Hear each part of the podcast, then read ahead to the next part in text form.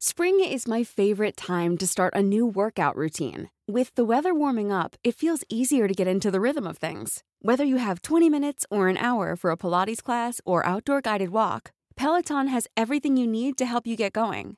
Get a head start on summer with Peloton at onepeloton.com.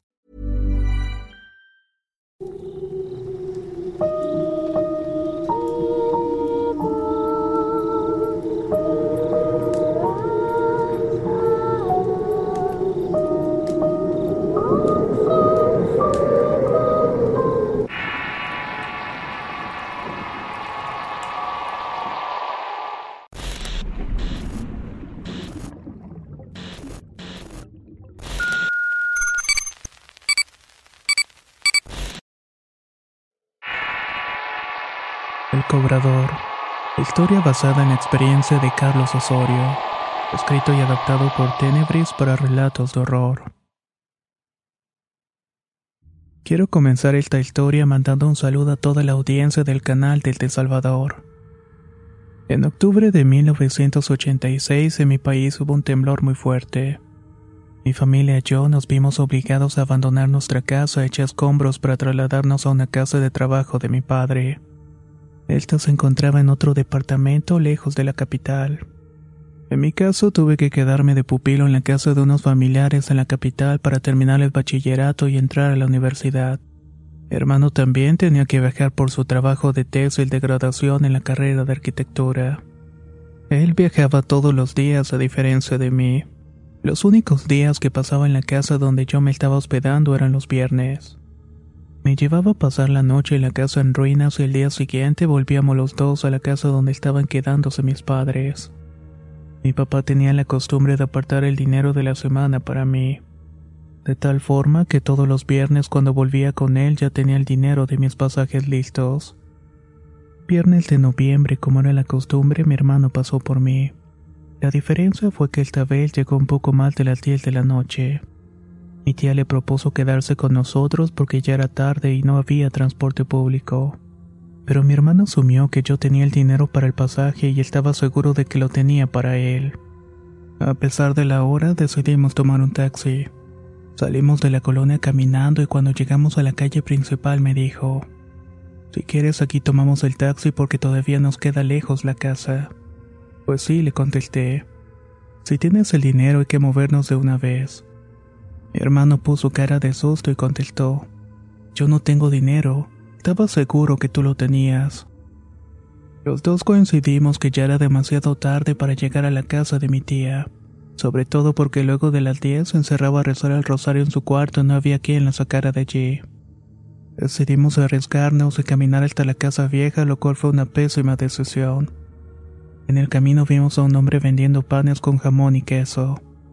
Ninguno de los dos había cenado y le compramos dos panes para cada quien. En mi familia profesamos la religión cristiana evangélica, por lo que siempre portábamos nuestras Biblias en nuestras mochilas. Con ellas en la espalda caminábamos más o menos dos horas hasta llegar al municipio donde vivíamos. A pesar de la oscuridad, todo estaba iluminado por la luna llena. Hacía frío y las calles estaban vacías. Hermano y yo hablábamos de cómo nos iban nuestras tareas y de lo cansado que llegaríamos a la casa, además de que tomaríamos con humor la confusión del dinero. Al llegar al último tramo del camino, en una esquina oscura salieron tres soldados. Nos apuntaron con sus armas pidiendo nuestros documentos. En esos años era normal. Recuerdo que El Salvador estaba en medio de un conflicto armado y eran comunes los retenes policíacos. Entregamos los documentos y nos preguntaron a dónde íbamos tan tarde. No teníamos motivos para mentir, así que le dijimos la verdad. Entre los papeles que les mostramos vieron nuestros documentos de la iglesia. Nos obligaron a decirles versículos de la Biblia y como sabemos varios de memoria se dieron por satisfechos. Nos dejaron irnos sin antes decirnos, tengan cuidado, no es bueno andar estas horas en la calle. Rondan los ladrones y también los espíritus. A mi hermano y a mí nos dio risa y sentimos con la cabeza. Los dos éramos escépticos y no creíamos en esas cosas. Retomamos el camino a casa y cuando tuvimos una cuadra de distancia entre los soldados y nosotros sentimos tranquilidad al fin. Cuando faltaba una cuadra para llegar, vimos que de una casa vecina salía un hombre muy alto. Tenía un pantalón de mezclilla oscuro, camisa verde y una chumba también de mezclilla.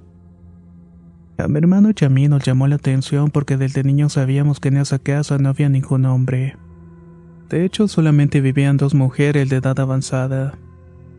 Se nos ocurrió que podía ser algún familiar suyo que por el terremoto se había hospedado con ellas.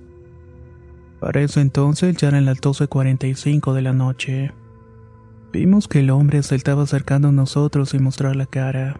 Cuando estaba unos cuantos pasos nos dijo, Buenas noches, disculpen, ustedes conocen a un joven llamado Luis López. En efecto, Luis era uno de los vecinos que vivía al final de la cuadra. Le señalábamos una casa de dos niveles y le dijimos que vivía Luis con su familia. Lo que sí aclaramos es que Luis no era ningún joven. Ya era un hombre que rondaba cerca de los 70 años. No, no, es un joven. Hace poco le vendimos una moto y he venido a cobrarle. ¿Venimos? Preguntó mi hermano mientras volteaba alrededor para buscar a alguien más. Sí, es que solamente hasta ahora podemos salir a cobrar. Ah, bueno, pues la casa de la esquina ya lo pueden encontrar. No, no, respondió el hombre. Vengo de ahí, no está Luis que busco. ¿No tienes alguna dirección? El señor, muy extrañado, movió la cabeza con un gesto de negación. A todo esto no había visto sus ojos en todo el rato que había hablado con él, hasta que lo observé con cuidado y me di cuenta que tenía las cuencas vacías. Me estremecí y un frío helado me recorrió desde la cabeza hasta los pies. Fue tanto el impacto que lo que traía entre las manos, o sea, la bolsa de pan, se me cayó. También lo hizo una soda que llevaba y la Biblia. Creo que no existen palabras que describan el terror que sentí. No pude sostenerme y me desvanecí por completo. Para mi sorpresa, al estar al ras del suelo me percaté que no tenía pies. El pantalón de mezclilla estaba flotando sobre el concreto.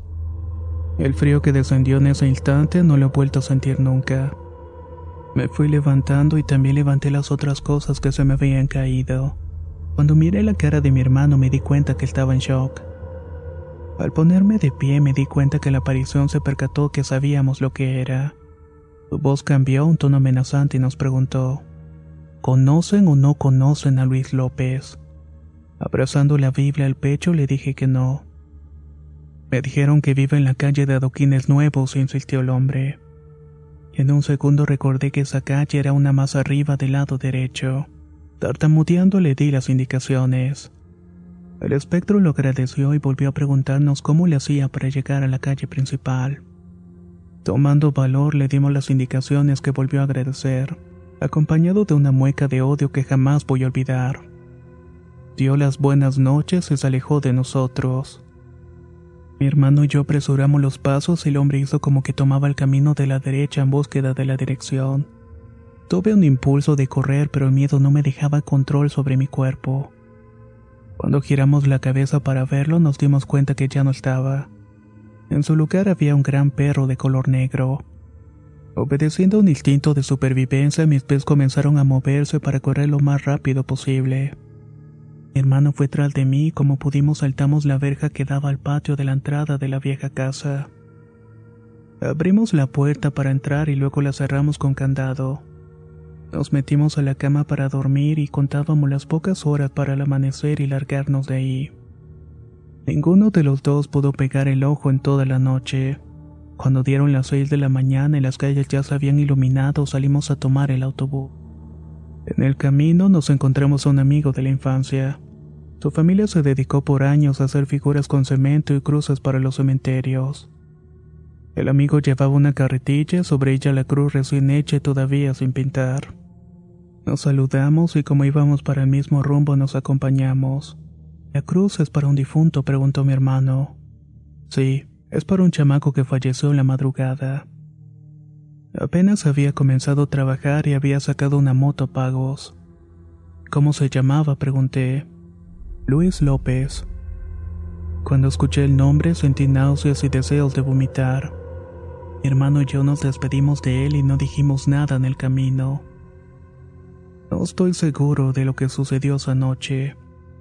He pensado que el cobrador no necesariamente era el que iba por la mensualidad de la moto. Sino más bien que fue a reclamar el alma de aquel desdichado que ya tenía que entregar cuentas. Y ahora les pregunto a ustedes, audiencia, ¿qué creen que pasó en realidad aquella noche? Si tienen alguna opinión y están sus posibilidades, por favor dejen un comentario. De igual forma, los invito a dejar un me gusta o compartir esta historia. Muchas gracias y nos escuchamos en el próximo relato.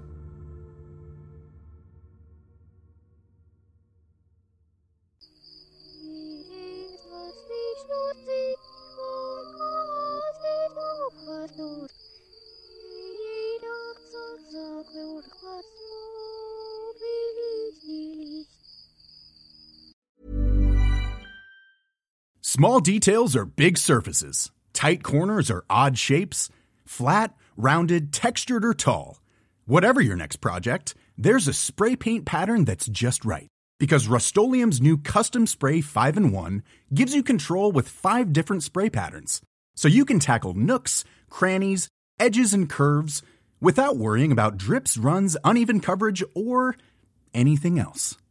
Custom Spray 5 in 1. Only from rustolium Hey, folks, I'm Mark Marin from the WTF Podcast, and this episode is brought to you by Kleenex Ultra Soft Tissues, your ally to help tackle your allergy symptoms this season. I love the change of seasons, but nobody loves pollen and all those other things floating in the air that make you sneeze during this nice weather. Kleenex Ultra Soft Tissues are hypoallergenic and allergist approved, so fight back against watery eyes and runny noses without worrying about irritating your skin. For this allergy season, grab Kleenex and face allergies head on.